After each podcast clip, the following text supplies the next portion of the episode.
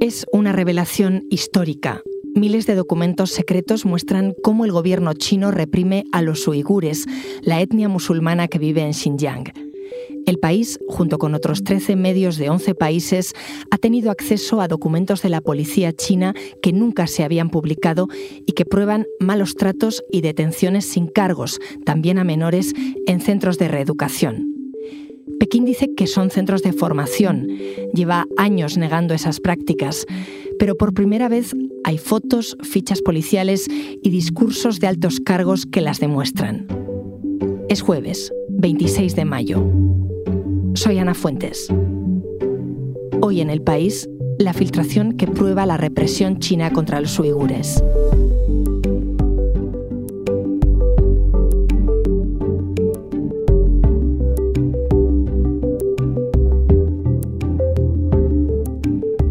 Para hablar de esta filtración he llamado a Patricia Blanco y a Óscar Gutiérrez, mis compañeros del país que han investigado el tema junto con periodistas de otros 13 medios internacionales. ¿Qué tal? Bienvenidos. ¿Qué tal, Ana? ¿Cómo estás? Hola, ¿qué tal? ¿Cómo estás? ¿Qué habéis revelado y por qué es importante? Pues hemos revelado decenas de miles de documentos que demuestran la represión sistemática del gobierno chino contra la minoría musulmana uigur que vive en Xinjiang, en el oeste del país. Esta revelación la hemos hecho junto con otros 13 medios internacionales. ¿Y qué es lo que hemos sacado y por qué es especialmente importante? En primer lugar, porque hemos encontrado documentos que abarcan por primera vez todos los niveles administrativos, es decir, desde los documentos oficiales hasta, por ejemplo, los protocolos policiales de, hasta el nivel más local. Por otra parte, incluye documentos y mm, transcripciones eh, de altos cargos que hablan con una especial sinceridad que no habíamos encontrado en filtraciones anteriores. Pero lo último y más novedoso es que se han revelado decenas de miles de fotografías de presos y por primera vez esta filtración permite ponerle rostro a las personas que están internadas tanto en prisiones como en centros de reeducación en Xinjiang dices, eh, centros de reeducación, que existían estos centros, ¿era algo que se sabía? Sabíamos que existían eh, no hace tanto, no hace tanto tiempo. Quizá desde el año 2019, especialmente desde ese año, hemos empezado a conocer a través de revelaciones, sin duda em, periodísticas, también académicas, a, través de imágenes satelitales, de testimonios de disidentes, que existen centros de reeducación. Eh, hay que recordar que en verdad China los ha utilizado eh, desde hace muchas décadas para reprimir a, la población del país, pero en este caso estamos hablando de la población de eh, la región de Xinjiang. Gracias a todos estos elementos hemos empezado a conocer que desde por lo menos el año 2017 se ha reprimido a toda esta población de la región de Xinjiang a través especialmente de estos centros de reeducación.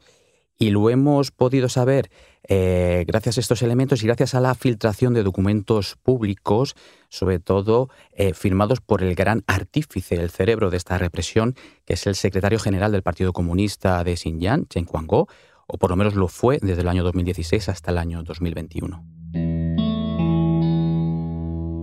Para ubicarnos, Oscar, ¿dónde está Xinjiang? Porque es un lugar controvertido para China.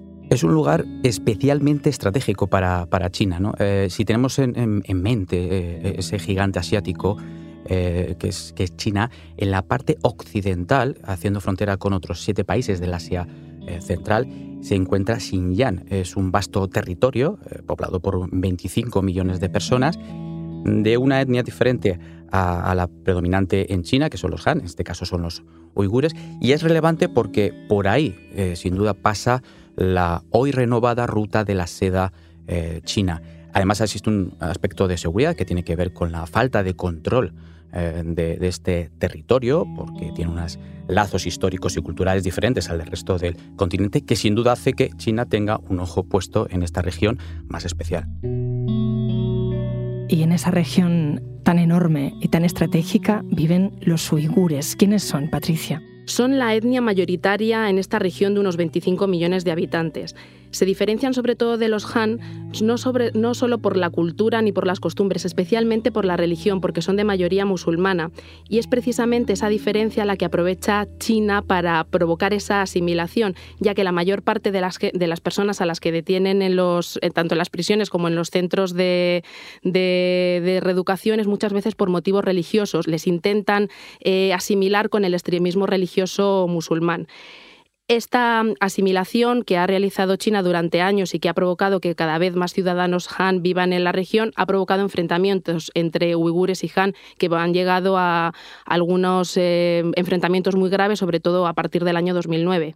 ¿Y qué pasa en 2009? En 2009, eh, recogiendo un poco toda esa eh, intención y esa política clara de China hacia, hacia la región de Xinjiang, que suponía trasladar en algunas ocasiones de forma forzada, en otras ocasiones no, a mucha población Han para tratar de modificar la ah, demografía, la geografía incluso de, la región, empieza a haber algunos enfrentamientos, enfrentamientos claros entre población Han, que empieza a crecer, y uigures. Esos enfrentamientos llegan posiblemente a su punto más álgido en julio de 2009 en la, ciudad de Urumqi, que es la capital eh, de esta región, y mm, unos enfrentamientos que llevan a la muerte. Tenemos un balance, no sé si en algún momento ha sido realmente un balance en real, pero de aproximadamente 200 muertos.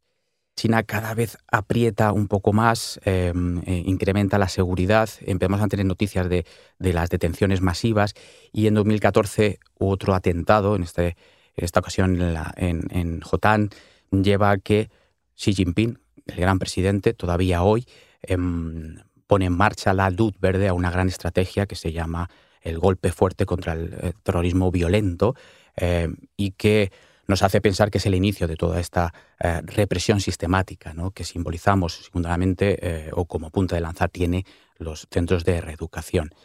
pero es, una, es algo que va increciendo, lo vamos sabiendo a cuentagotas, efectivamente hay un gran cerrojo informativo. Hemos conseguido hablar con algunos de los afectados eh, durante estos años, pero especialmente con esta filtración, con los archivos policiales de Xinjiang, gracias a nuestro compañero Andrés Mourenza en Turquía, hemos conseguido hablar, entrevistar a Nursimana Durasit, es una, una joven eh, de 33 años que tiene detenidos y desaparecidos a cuatro miembros de su familia, a sus padres y a dos de sus hermanos. Like the persecution is always. Like from our childhood to until I leave China. Uh, like the forbidden fasting. Nusimán nos cuenta que la persecución siempre estuvo ahí, eh, desde su infancia hasta que se fue de China, que existía la prohibición de ayunar, que se forzaba a la gente a aprender mandarín. Había detenciones ilegales, pero según la versión del gobierno, personas que daban problemas y que por eso las arrestaban. Eh, eso era lo que ella creía. Oscar dice Nursimán que se fue de China, donde vive hoy. Nusima nos cuenta que, en 2015, mm, bueno, pues eh, porque ella quería estudiar y quería seguir con su vida, como habían hecho otros ciudadanos de la misma localidad, ciudadanos de la región de Xinjiang, se trasladó a vivir a, Turquía para seguir estudiando y para luego encontrar un empleo. Esto lo hizo en el año 2015. Hoy vive en Estambul, que es donde podemos, hemos podido eh, entrevistarla. Eh, y desde entonces la situación bueno, fue cambiando. lo que nos cuenta Nusiman es que la familia, su familia, una familia modelo, en la que bueno, pues el, padre trabajó para el gobierno y por tanto era miembro del Partido Comunista de China. Posteriormente eh, emprende una suerte de negocio eh, de harina junto, con su, junto a su mujer, la madre de Nursimán, y por lo tanto era una familia modelo para todos los vecinos, para la localidad, incluso referente. Eh, si había algún problema, como nos cuenta ella, muchas veces acudían a, esta, a esta, familia para resolverlo, los propios vecinos de, de la localidad. Eh, había conseguido ir a las mejores universidades. No parecía eh, que, que, la situación que viven hoy uh, se fuera a dar. In 2017, on April, and I like some of my friends received some warning from their parents and also some police that they can't call ya en, 2017, según lo que nos está contando Nusimán, eh, algunos de los amigos de Nusimán empiezan a recibir eh, llamadas, llamadas de su familia, de sus padres, incluso de la policía. Los padres lo que dicen, las familias, es eh, no nos llaméis más o llamad menos, que la frecuencia sea menor, dos veces por semana. Em, hasta el punto de decirle no volváis a llamar. So I called some of my relatives and they received the call and they just said your father and your brother taken to study and your mom is at home, but uh, everyone is so panic and so please don't call us. Fíjate que, que la sensación que te da, y, y, ella misma lo reconoce durante la entrevista, es que eh, el hecho de que hubiera viajado a, hasta al extranjero, eh, cosa que también hizo su hermana, en este caso a Estados Unidos, fue lo que desencadenó la represión contra, contra su familia. Fue entonces cuando eh, Nusimán, después de eh, tratar de hablar con sus padres en varias ocasiones, logra contactar con unos parientes, con unos familiares de la misma región, y estos le dicen que, primero, a, su padre y a su hermano menor se los han llevado a programas de educación, eh, que su madre está en casa, pero que no vuelva a llamar, que, que, no se ponga en contacto de nuevo con su familia, pero que están bien. Eh, esto, sin duda, le hace a Nusimán eh, bueno, sospechar, eh, pero no sabía muy bien lo que les había pasado a su familia, no sabía todavía el desenlace y esa fue la última conversación que tuvo con, con ellos. Entonces, eh, Nursimán no ha podido hablar con su padre. ¿Las familias de detenidos tienen permiso para llamarles o visitarles en Xinjiang? no tienen permiso, eh, es muy complicado, es todo un laberinto, eh, no solo por el testimonio que tenemos de, de, sino por el que hemos podido recabar de otros eh, afectados. Para lograr saber dónde están tus parientes desaparecidos para, para, para ti, eh, tienes que tener buenos contactos dentro, eh, o bien eh, algún familiar vinculado a la administración, o algún, algún amigo que esté trabajando cerca de las autoridades para que te digan dónde está. Nusimán no consigue saber hasta 2020. Nursimán llama a la embajada, a la embajada china en, Turquía, y le comunican que sus padres, también su madre, sus padres y sus hermanos están en prisión. Y esta es la llamada que, que ella misma grabó y, y, subió a Twitter.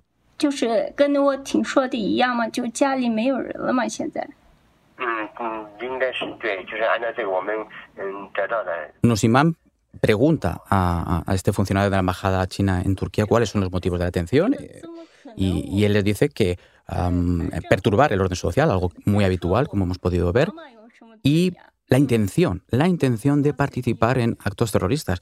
Eh, ella no se lo cree eh, y de hecho llega a decir que sus padres no saben qué es el, terrorismo. Eh, lo que hemos podido ver gracias a, los archivos policiales de Xinjiang y otras filtraciones a las que hemos tenido acceso es que estos centros de detención o de reeducación, de confinamiento a los que mandaron a, los familiares de Nusimán y a otros, no son tales, no son centros de formación, sino que uh, son centros eh, con una naturaleza puramente carcelaria. ¿Qué habéis encontrado en esos documentos que prueban la naturaleza carcelaria? Hemos encontrado dos tipos de documentos. Como decíamos al principio, hay unos, una serie de protocolos policiales de un centro en Conasheher que describe qué tipo de prácticas eh, policiales hay en el centro, cómo deben ir fuertemente armados los agentes, con una especie de bates de madera, con equipos antidisturbios. Pero además hemos encontrado una colección de fotografías tomadas en un centro de reeducación en Teques que muestran precisamente todas estas prácticas policiales violentas. Vemos, por ejemplo, a un hombre que está eh, con esposas en las manos, con grilletes en los pies, rodeados de policía mientras le están poniendo una inyección. Amnistía Internacional ya ha recogido testimonios de antiguos detenidos que decían que les obligaban a, a, a inyectarse, no saben muy bien el qué pero además vemos en esas fotografías a gente encapuchada, siempre rodeada de una fuerte presencia policial y siempre muy armados. Y hay especialmente una secuencia de fotos, que son tres fotos que sabemos que están separadas por cuatro minutos. En las dos primeras se ve a un hombre encapuchado, con esos grilletes en los pies y esas esposas en las manos, rodeado de policías armados. Y en la tercera foto descubrimos dónde lo llevan. Lo llevan a una sala de interrogatorio. Está sentado en esto que llamamos una silla tigre, que son sillas preparadas para, para, atar y para eh, inmovilizar a los presos e interrogarlos durante horas, incluso durante días. Patricia, ¿cuánta gente está en esta situación? Pues hasta ahora, según las revelaciones anteriores y según las investigaciones, el dato consensuado también con la ONU era más o menos de un millón de internos en centros de reeducación. Pero con lo que hemos descubierto en esta filtración creemos que la cifra podría ser mucho más alta, precisamente porque hay un discurso de Zhao Ketsi, el ministro de Seguridad Pública, en el que dice que dentro de Xinjiang hay aproximadamente dos millones de personas que están influenciadas por el independentismo y otros dos millones de personas que están influenciadas por el extremismo religioso. Es decir, que probablemente esta cifra de un millón de uigures internos en centros de reeducación es demasiado baja. Oscar, eh, toda esta información, esas fotos, esos discursos, ¿cómo llega a vuestras manos? Esta información llega a nuestras manos eh, gracias sobre todo a Adrian Sens. Eh, él es un antropólogo y académico alemán, es un referente en el estudio de la represión en la región de Xinjiang y a él le llega a través de una fuente anónima, una, persona que desde el exterior de China logra adentrarse en los sistemas informáticos de la Oficina de Seguridad Pública en los dos condados que hemos estudiado, con Aseger y y logra obtener miles de documentos. Esta investigación la habéis realizado con más periodistas, con eh, compañeros en 11 países de otros 13 medios. ¿Cómo se trabaja todos juntos, eh, sobre todo en un tema secreto con documentos filtrados? Pues Ana, lo más importante en este caso era que no podíamos dejar ningún rastro en, Internet. Por lo tanto, lo primero que teníamos que hacer era buscar eh, unas vías seguras para trabajar y hemos utilizado sistemas de mensajería con, un alto sistema de seguridad para evitar precisamente hackeos. Y a través de esos sistemas hemos tenido eh, intensos debates en los que cada uno de nosotros íbamos aportando lo que íbamos descubriendo, porque recordemos que hemos trabajado con decenas de miles de, documentos, así que esta colaboración de, de 14 medios en 11 países ha sido crucial para precisamente poder analizar esa ingente cantidad de información. Cada redacción hemos tomado nuestras propias decisiones, precisamente porque trabajamos en 11 países distintos y creo que a cada público le puede interesar quizás una cosa diferente. Hemos tenido todos claro cuál era el mensaje fundamental o la idea fundamental que se sacaba de esta filtración, pero en esta cantidad de, historias personales es verdad que cada uno hemos puesto el, foco en lo que nos ha resultado más llamativo para, para nuestros lectores.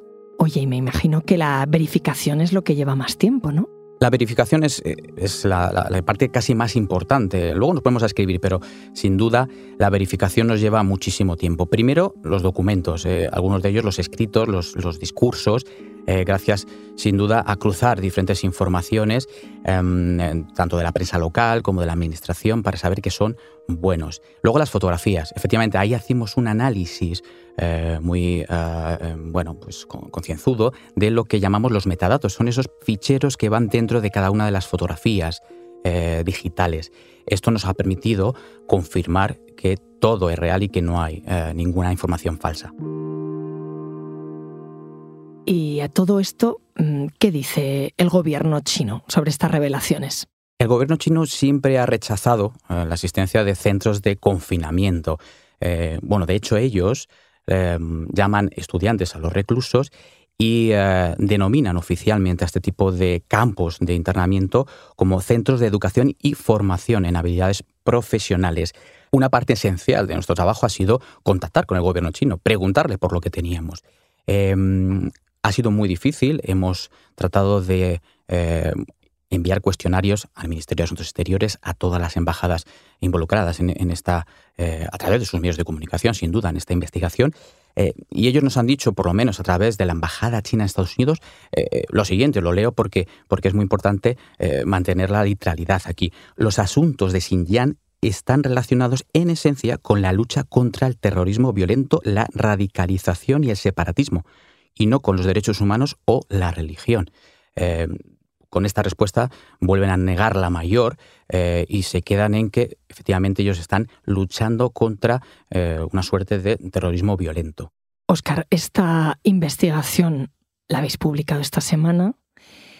¿Ha habido represalias? ¿Os consta que haya habido algo mm, o después de otras filtraciones sobre China? 48 horas después de las primeras publicaciones, eh, lo que vemos es que no ha habido represalias hasta el momento.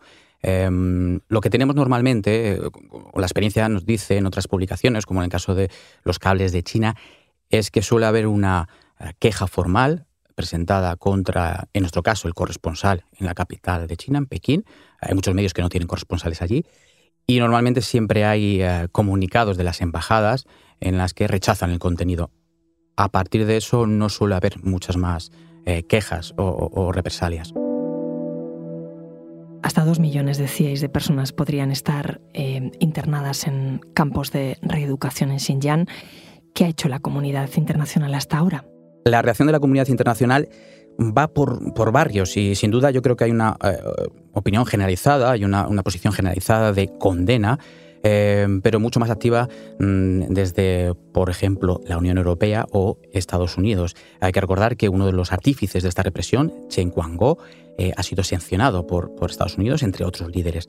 Eh, y luego viene la respuesta de China. Eh, China, ante cualquier movimiento de, en este caso, por ejemplo, parlamentarios europeos que quieren investigar o denunciar la represión, lo que ha hecho es sancionarles. Sirva otro ejemplo de, esto, el, que nos ha facilitado la filtración y nos ha ayudado a, explicarla, Adrian Sen, también ha sido sancionado por Pekín. Esto que, habéis revelado vosotros y, y el resto de medios en 11 países, no sé si puede dar argumentos para exigirle algún cambio a China. Al menos debería dar argumentos porque desde luego esta ingente cantidad de documentos lo que demuestra es que China sistemáticamente realiza una represión contra la minoría musulmana uigur. Precisamente esta semana Michelle Bachelet, la alta comisionada de derechos humanos de la ONU, visita a la región de, Xinjiang. Sin embargo, las comunidades de uigures en el exilio no tienen puestas de demasiadas esperanzas, aunque sí que le han pedido, por favor, que exija cambios a China y sobre todo que libere a, toda esa cantidad de personas que no han hecho absolutamente nada, simplemente han sido internadas en estos centros de reeducación por ser uigures. Patricia, Oscar, gracias. Gracias a ti, Ana. Muchas gracias a ti,